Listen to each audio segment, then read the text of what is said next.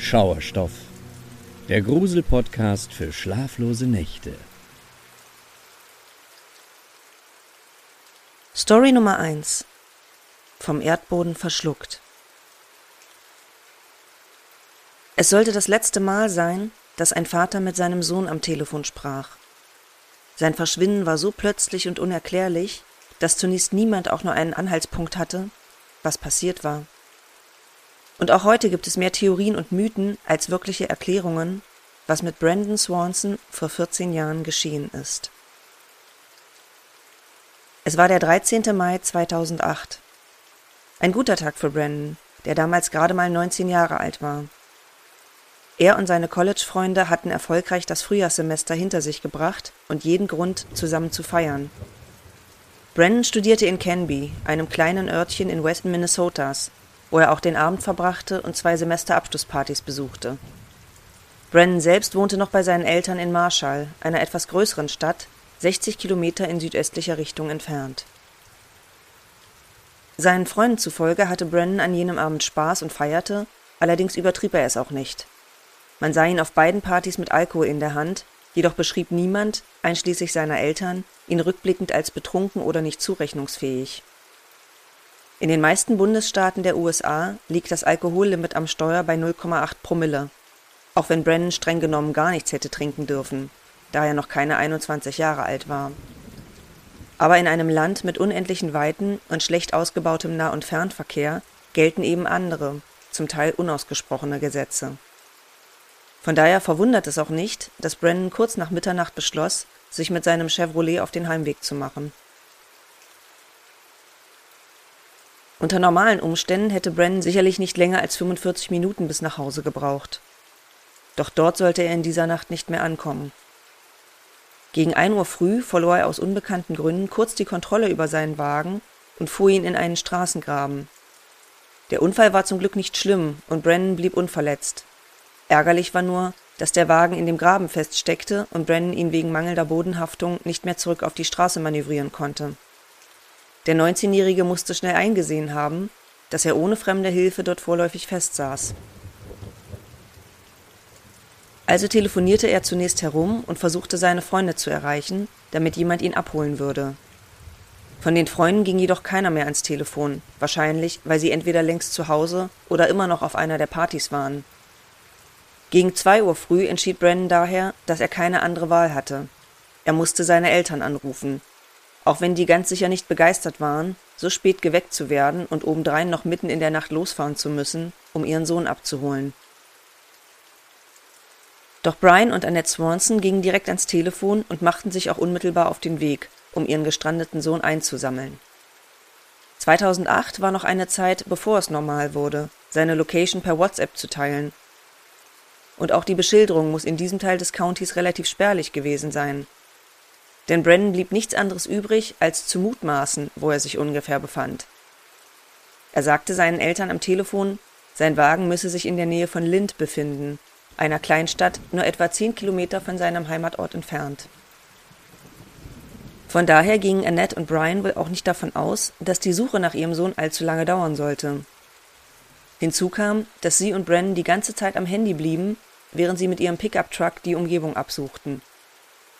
Da auch Straßenbeleuchtungen in dieser ländlichen Gegend offenbar rar gesät waren, versuchten Eltern und Sohn, sich per Auf- und Abblenden ihrer Scheinwerfer gegenseitig erkennbar zu machen.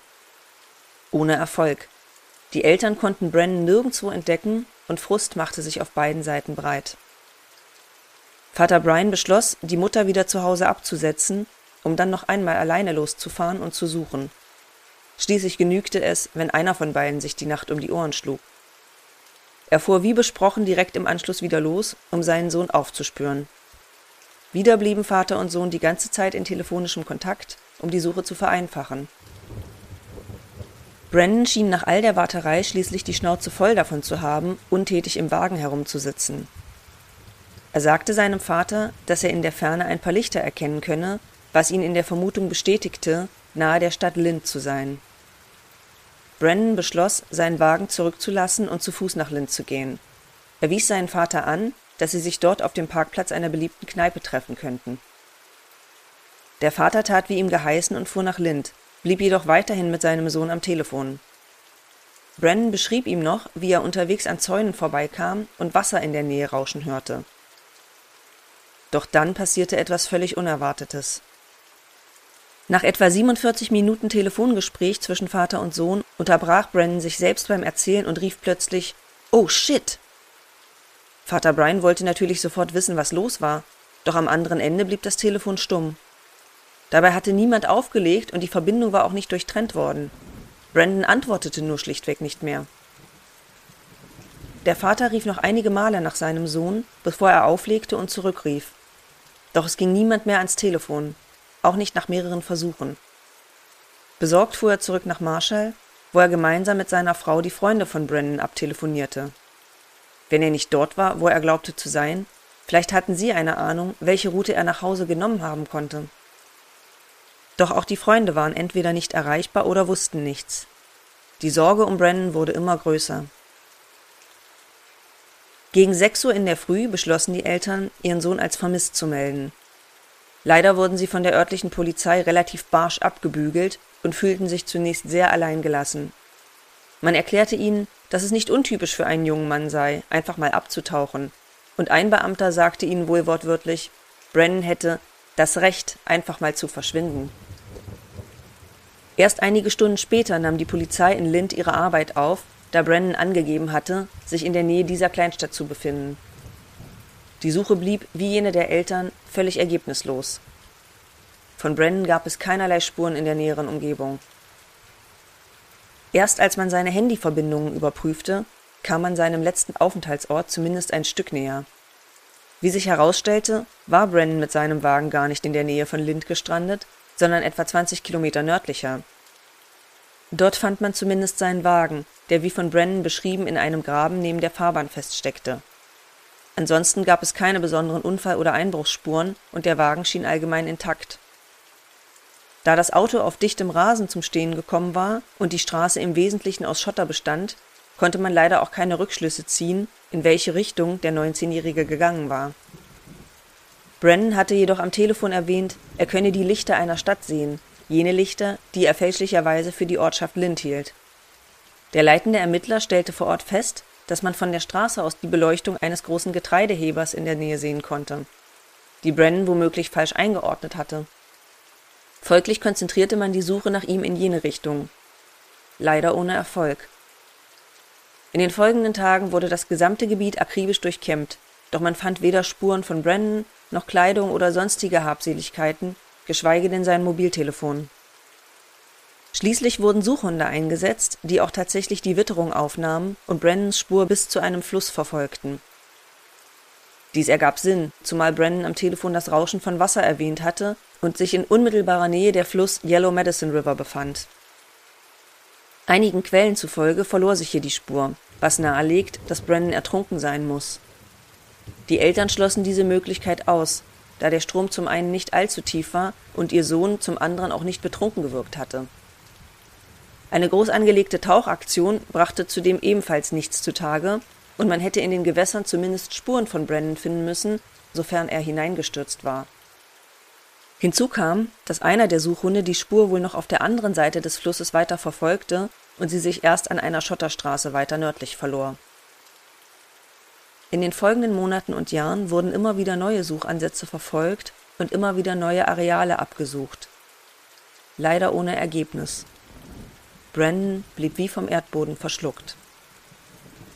Seine Eltern sind bis heute überzeugt, dass man ihren Sohn wahrscheinlich gefunden hätte, wenn die Polizei nicht so viel Zeit hätte verstreichen lassen, bevor sie mit der Suche überhaupt begann. Immerhin gelang es ihnen, 2009 ein neues Gesetz in ihrem Bundesstaat durchzusetzen, das sogar nach ihrem Sohn benannt wurde.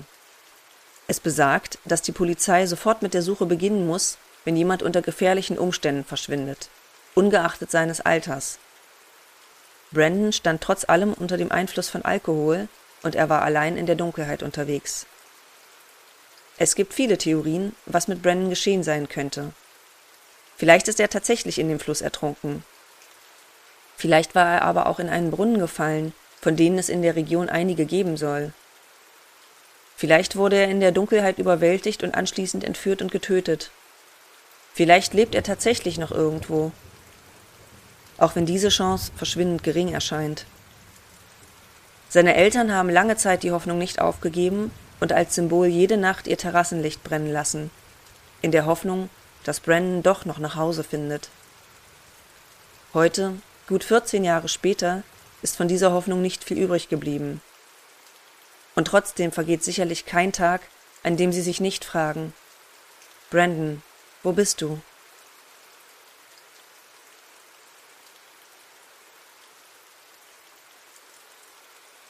Story Nummer 2 Das Mädchen mit dem Geheimnis Am 20. März 2004 wurde ein Streifenpolizist in Montgomery, Vermont, zu einer verlassenen Farm gerufen. Jemand hatte dort einen Wagen gesichtet, dessen Heck zur Hälfte in der Scheune auf dem Grundstück steckte. Der Polizist mutmaßte, dass ein betrunkener Fahrer den Wagen nach einem Unfall wohl dort gelassen und zu Fuß weitergegangen war. Also rief er nur einen Abschleppdienst, der das Fahrzeug abholen sollte. Dann machte er Feierabend und ging nach Hause. Er hatte keine Ahnung, dass er soeben den Schauplatz eines schrecklichen Verbrechens betreten hatte, das noch viele Jahre unaufgeklärt bleiben sollte. Dabei war der Polizist gar nicht der Erste, der den Wagen in Augenschein genommen hatte. Genauer gesagt stand er schon die ganze Nacht zuvor dort und war bereits einigen Zeugen aufgefallen, da zeitweise noch seine Scheinwerfer brannten. Gegen vier Uhr in der Früh fuhr sogar jemand vorbei, der den Wagen erkannte. Es war ein junger Mann. Er stieg kurz aus, schaltete die Scheinwerfer aus und schloss die offenstehende Fahrertür. Dann fuhr er schnell weiter, da er selbst nicht gesehen werden wollte. Der Polizist kam erst zum Fundort des Autos, nachdem sich am nächsten Tag noch mehr Zeugen gemeldet hatten. Der junge Mann hatte den Wagen erkannt, weil er der Ex-Freund seiner Besitzerin war. Ihr Name war Brianna Maitland. Er hatte angehalten, weil er dachte, Brianna säße in ihrem Fahrzeug. Er meldete nicht, dass er den Wagen verlassen vorgefunden hatte, da er alkoholisiert war und keinen Ärger bekommen wollte. Es war eine Verkettung fataler Fehleinschätzungen, die dazu führten, dass man das Verschwinden Briannas erst viel später bemerkte. Denn hätten der Ex-Freund und der Beamte den Wagen näher untersucht, wären ihnen ein paar Dinge aufgefallen, die ihnen komisch hätten vorkommen müssen. Zum einen, weil vor der Fahrertür Münzen, Schmuck und andere Gegenstände auf dem Asphalt lagen. Es wirkte so, als wäre das Fahrzeug in Eile verlassen worden.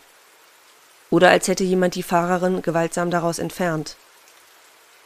Zum anderen hatte Brianna im Inneren des Wagens viele persönliche Gegenstände zurückgelassen, die sie auf jeden Fall benötigte. Dazu zählten beispielsweise Kontaktlinsen, zwei uneingelöste Gehaltschecks, ihr Führerschein und ihre Medikamente gegen Migräne. Außerdem hatte der Polizist keinen Bericht auf der Wache abgegeben, bevor er sich in den Feierabend verabschiedete. Dies hätte zumindest dazu geführt, dass man den Halter des Fahrzeugs kontaktierte. In diesem Fall Briannas Vater.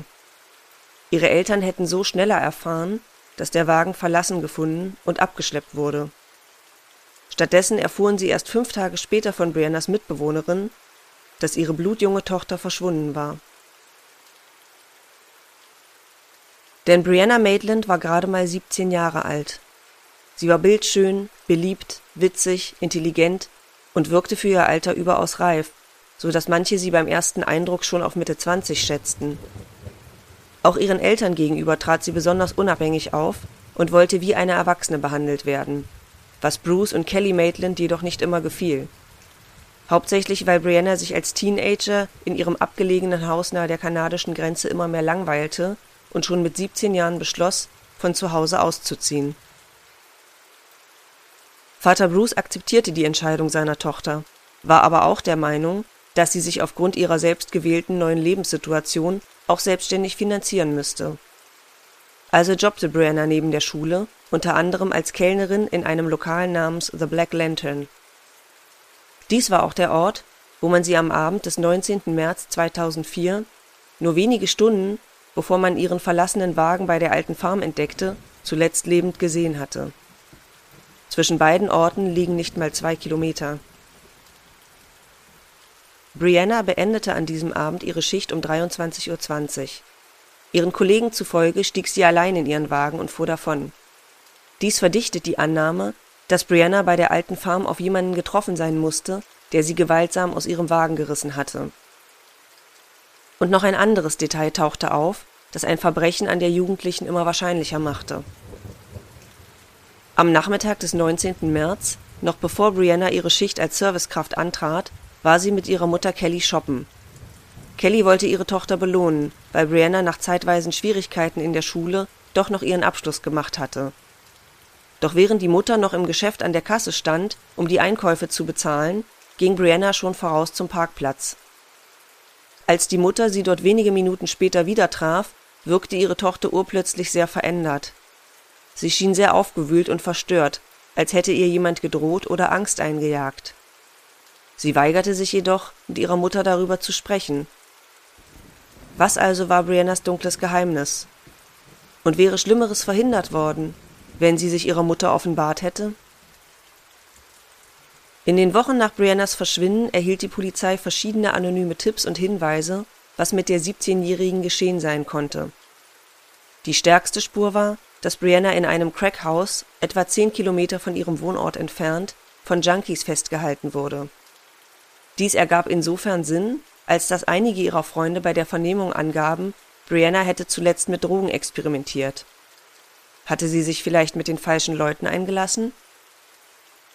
Das Haus wurde mittels einer Spezialeinheit komplett durchsucht und man nahm die beiden Bewohner, zwei schwerst Drogenabhängige, fest und verhörte sie. Doch von Brianna war weit und breit nichts zu sehen und auch die Aussagen der beiden Verdächtigen brachten keine neuen Erkenntnisse. Eine weitere Spur war die Verbindung zu einem Mädchen namens Keely Lacrosse. Nur wenige Wochen zuvor hatte Keely Brianna, mit der sie früher noch befreundet gewesen war, bei einer Party ins Gesicht geschlagen und ihr die Nase gebrochen. Ihrer Aussage zufolge war sie eifersüchtig gewesen, da Brianna mit einem bestimmten Jungen auf der Party flirtete. Die Polizei verhörte auch Keely, schloss sie jedoch schnell aus dem Kreis der Verdächtigen aus. Kurz nach Briannas Verschwinden erhielten ihre Eltern zudem einige seltsame und zugleich grausame Anrufe von einer unbekannten Person. Diese behauptete mal, Brianna sei im Wald an einen Baum gefesselt, dann wiederum, ihre Tochter sei auf dem Grund eines Sees begraben. Der Anrufer konnte jedoch nie identifiziert werden. Und auch sonst ergaben die eingehenden Spuren und Tipps nicht mehr viel. 2006 bekam der Fall erneute Aufmerksamkeit, als der Gast eines Casinos in New Jersey behauptete, er hätte dort am Pokertisch eine Frau gesehen, die Brianna zum Verwechseln ähnlich sah. Die Videoaufnahmen aus dem Casino fluteten die Nachrichtensender, doch niemand konnte die Frau ausfindig machen. Heute, mittlerweile gut 14 Jahre nach ihrem Verschwinden, scheint es, als würde auch der Fall Brianna Maitland für immer ein sogenannter Cold Case bleiben. Und doch gibt es Grund zur Hoffnung. 2016 hatte die Polizei DNA-Spuren aus dem verlassenen Wagen sichern können, die im Frühjahr 2022 mittels besserer Technologie nochmals sequenziert wurden, mit dem Resultat, dass man nun ein richtiges DNA-Profil rekonstruieren konnte. Allerdings ist noch offen, wem die DNA-Probe gehört und ob diese Person wirklich etwas mit Briannas Verschwinden zu tun hat. Es mag nur ein kleiner Strohhalm sein, an den sich Ermittler, Zeugen, Freunde und zuallererst Briannas Eltern klammern, in der Hoffnung, sie könnten eines Tages doch noch die Wahrheit darüber erfahren, was mit ihrer Tochter geschehen ist. Denn das Quälende ist nicht nur der Schmerz über die Abwesenheit Briannas, sondern auch die Frage, was sich schlussendlich zugetragen hat. Das Finden einer Antwort darauf ist, wie Bruce Maitland es selbst formuliert hat, eine Lebensaufgabe, die ihn erst wieder loslassen wird, sobald er Gewissheit hat.